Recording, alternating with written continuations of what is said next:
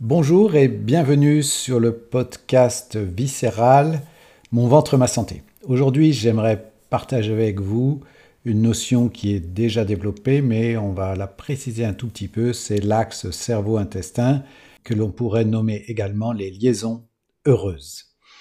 En effet, notre tube digestif est bien plus qu'un simple organe de digestion et d'absorption des aliments. Saviez-vous que l'intestin dialogue constamment avec notre cerveau? On l'appelle d'ailleurs parfois le deuxième cerveau tellement les connexions neurologiques entre nos deux centres névralgiques sont développées. C'est dire si l'état de notre intestin influence directement nos émotions et vice-versa.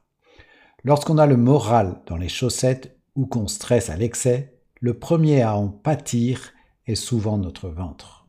A l'inverse, les soucis intestinaux retentissent immanquablement sur notre humeur.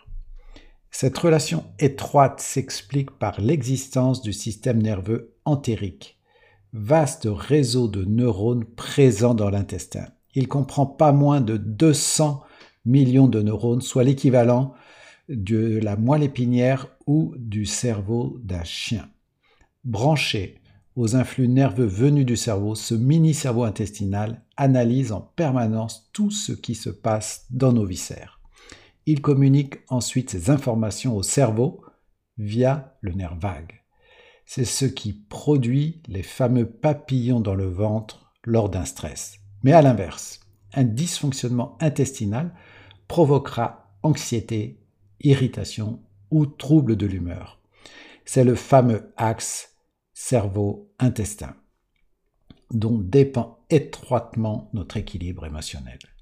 Parmi les messagers assurant cette communication bidirectionnelle, on trouve diverses hormones et neurotransmetteurs. Par exemple, la sérotonine, hormone du bien-être ou de la sérénité, sécrétée à 90% dans l'intestin, en est un exemple frappant. Un déséquilibre du microbiote intestinal engendra donc directement anxiété et dépression. Un autre messager clé, le cortisol, hormone du stress, face à un stresseur, le cortisol sécrété en excès viendra causer inflammation et hyperperméabilité intestinale. Les bactéries pathogènes trouveront alors un terrain propice pour proliférer et accentuer le mal-être. La composition de notre microbiote intestinal avec ses milliards de bactéries symbiotiques ou pathogènes joue donc un rôle primordial. Un microbiote diversifié et régulé sécrétera des substances régénératrices pour notre système nerveux, garantissant ainsi bien-être psychique. Deux options s'offrent donc à nous pour trouver l'équilibre émotionnel.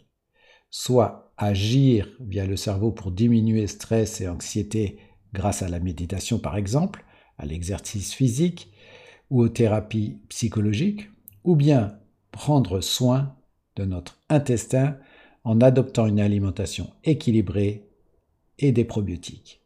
Ces deux approches sont évidemment complémentaires pour retrouver calme mental et digestion optimale. Alors la prochaine fois que vous aurez le cafard ou l'estomac noué, pensez à chouchouter votre ventre. Même si notre tête est le siège de la pensée consciente, elle ne fonctionne pas en vase clos.